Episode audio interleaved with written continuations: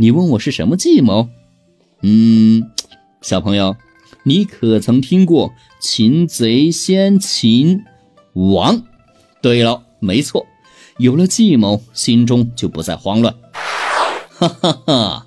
带着我这五百精兵，兄弟三人骑着战马来在了城外。关羽在左，张飞在右。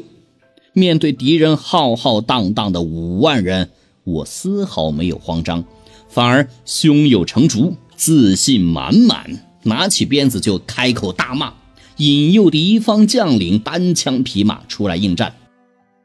无耻的逆贼！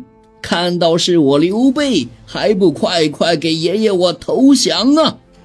这黄巾军首领都懵了，涿县没人了，为什么派个神经病出来？刘备是谁呀？你听过吗？你听过吗？我没听过呀，还敢骂我是逆贼，气死我了！哇呀呀呀呀呀！副将刘茂，快呀，上，把这眼瞎的东西给我杀了！这一声令下，副将邓茂领命拍马出阵，气势汹汹，眨眼功夫便来在近前，口中还大喊一声“杀”。可这一声还没喊完，我三弟张飞挺起丈八蛇矛，直刺向前，仅用一招就刺中邓茂心窝。刚刚还大喊大叫的邓茂，此时已经翻身摔落马下，一命呜呼了。程远志看见副将已死，更是气得哇呀呀大叫，快马加鞭杀向张飞，眼中甚至都要喷出火来了，手中的大刀更是不断翻舞。还没等张飞做出反应呢，我二弟关羽冷哼一声，舞动青龙偃月刀，纵马向前。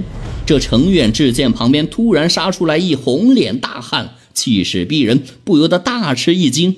而这战场上稍一分心，后果就不堪设想啊！程远志这稍微的措手不及，被关羽抓个正着。青龙偃月刀上下翻动，手起刀落，将敌人斩落马下，劈为两段。这张飞、关羽一矛一刀。不仅把敌军两位将领成功击杀，更是把五万黄巾军的作战信心摧毁的荡然无存。剩下的虾兵蟹将见到如此勇猛的关羽、张飞，吓得丢盔弃甲，各自逃命去了。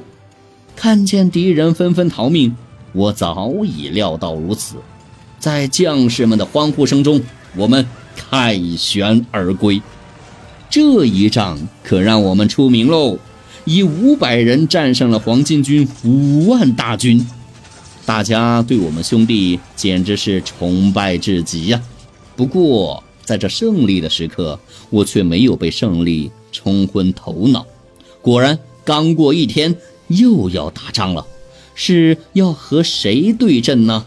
我们还会继续胜利吗？小朋友们。下一集接着听大熊哥哥给你讲，我是刘备，去读三国。